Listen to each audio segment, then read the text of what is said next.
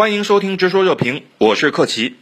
日前的一项民调显示啊，佛罗里达州州长德桑蒂斯将会是特朗普在共和党内的最大的竞争对手。七月十五号呢，特斯拉和太空探索的首席执行官埃隆·马斯克也在社交媒体上表示，他倾向于在二零二四的美国总统大选当中投票支持德桑蒂斯。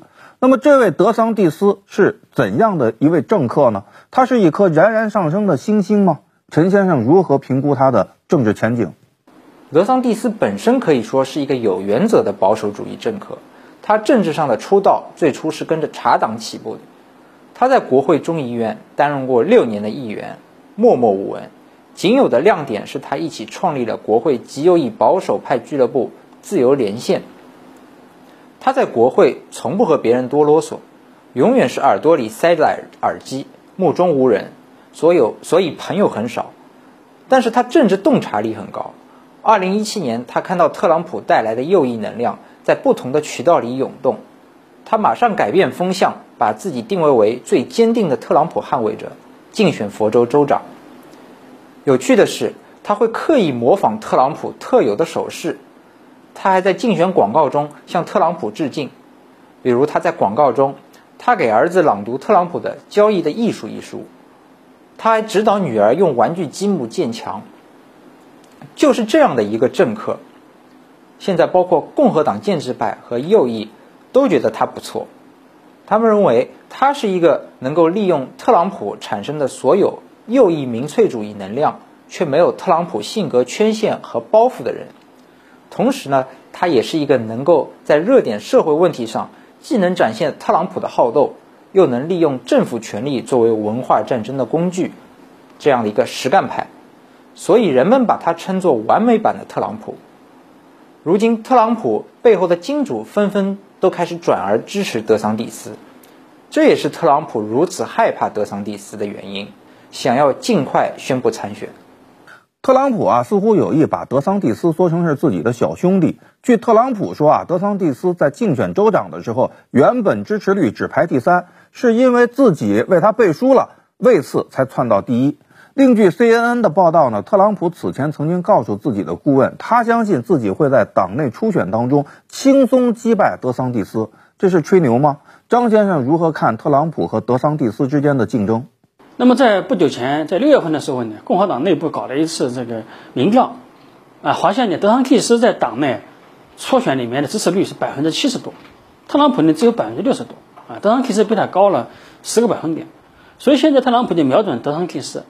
他不完全是攻击德桑蒂斯，他是故意的在德桑蒂斯面前营造出一种大哥的形象啊！你看，这我大哥，你是小弟，啊，没有我，你连这个州长可能都当不了。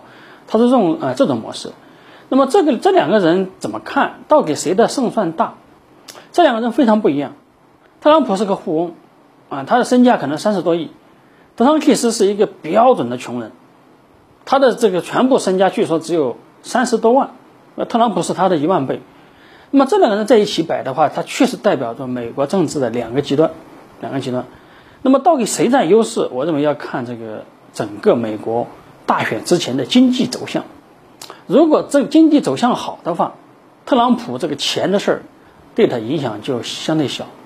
如果他的这个啊走势比较差的话，那么这个特朗普自己的一些问题可能就会表现出来，德桑蒂斯可能就比较有利。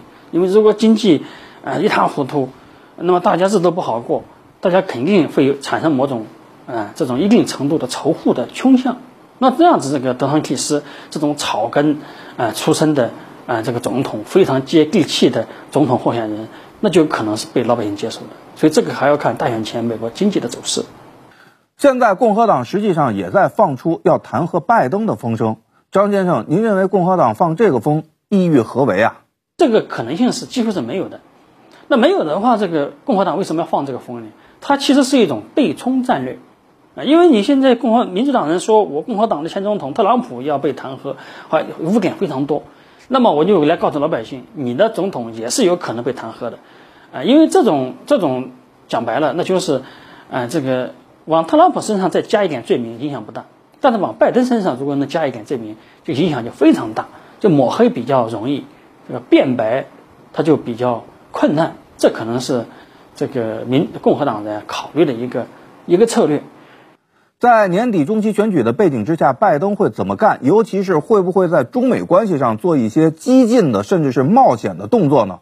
金先生，我的理解呢，就是拜登呢，当然还是希望啊，现在啊，先把国内稳定下来啊，但这块挺难啊，所以很有可能就下面几个月，他可能想外交上要突破啊。说最近不是他跑了欧洲，跑了中东，对吧？